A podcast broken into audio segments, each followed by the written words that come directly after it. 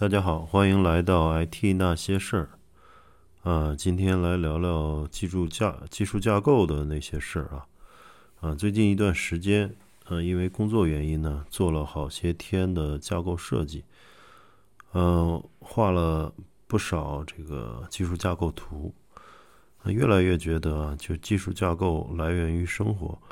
而且和生活的方方面面都有这个相似之处啊。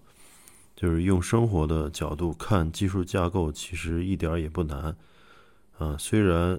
嗯，这个在专业的这个技术架构里面有很多这个专用词汇和开源的组件啊、框架、框架非常多，framework 还有这个。呃，一些 component 啊，非常非常多，嗯，听起来都挺复杂的，嗯，但是要解决的问题呢，也都是生活中的一些小问题的映射，所以我们来聊一下，就是技术架构和生活的映射。嗯，比如说吧，就是这个负载均衡啊，负载就 load balance，它其实和开会的时候主席台上通常放了八个或者是四个。话筒一样，坏了一个没关系，对吧？然后呢，不影响开会，不影响呃领导讲话。跟这个多个机器、多个数据库、多个服务去做负载均衡的这个概念也类类似。然后还有一个就是呃，我们所说的就是有这个 master 和 standby 的这种方式啊。呃，一旦这个主挂了以后，然后能切换到这个呃备库哈，那么就像是汽车上的这个备胎啊，一旦在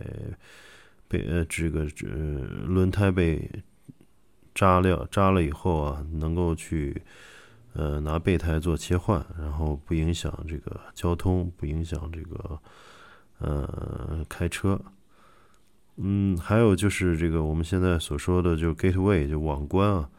它更像是这个接口人，呃，也就是我们很多组织中不是都有这个叫 coordinator 啊，这个接口人呢，就是说你要找呃这个协调这个项目的任何事情，那都找这个接口人，嗯，有什么事儿啊，有什么请求呢，找这个接口人去做转告。他协调好了以后，去去告返回反馈你这个信息，它其实跟这个目前的这个软件的这个网关是也是非常像的。网关就是所有的请求都先到网关，然后他去做服务的分请求的分发啊，分发分发到后端的这个服务上，然后将这个呃 response 去返回给这个前端。那么，呃，还有就是我们看那个互联网里面都有这个限流啊、降级，其实也类似于呃，大家去银行啊、车管所排队，人特别多，那么号发完了，嗯，工作人员就会劝你明天再来，那就是，呃，这个限流的意思，就是说我们就已经已经这个负载已经负荷太大了，已经，呃，这个超出。所呃所能这个服务的这个人人了人的数量了，所以业务量了，所以这个嗯明天再来。那么嗯消息中间件 MQ 啊，其其实跟那个邮局的那个邮筒也类似啊。你把消息放进邮筒里边，你就不用管了哈，你就可以去办别的事儿了。那么三天呃两天后，你的这个就类似快递一样，你的。呃，亲戚啊、朋友啊，或者是远方的父母啊，他们都会收到这个邮件或者快递。这个属于这个异步的方式啊，呃，异步通讯的方式，就是你只要放到了邮筒里去，就不用管了，或者交给快递员就不用管了。那么，如果需要实时的反馈，就是我们所说的这个同步的方式呢，就跟打电话一样，就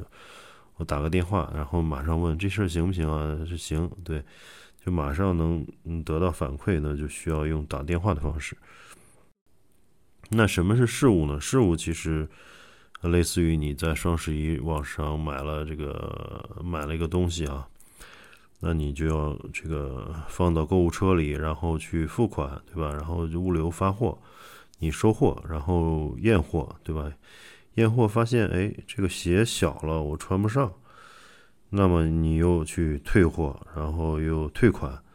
一切回归零点，就是这个就是要么全程，要么去全部回滚，这就是一个事物的概念。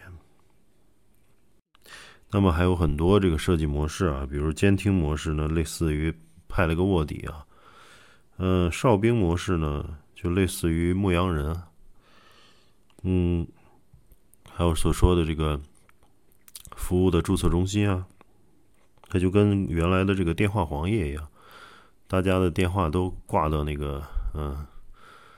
挂到这个这个注册这个电话黄页里面，嗯，然后。嗯，如果你想找谁了，就先找黄页，然后告查到这个电话去，呃，拨打这个电话去找那个单位或者找那个人。那么，嗯，现在所说的微服务呢，也就是说，呃，分工细化的这个这个一个富士康的流水线一样，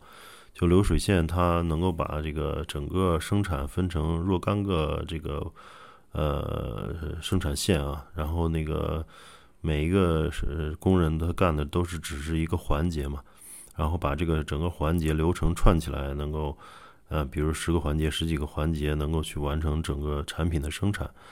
那就是大家也看，为什么用富士康来举例，就是真正大规模生产，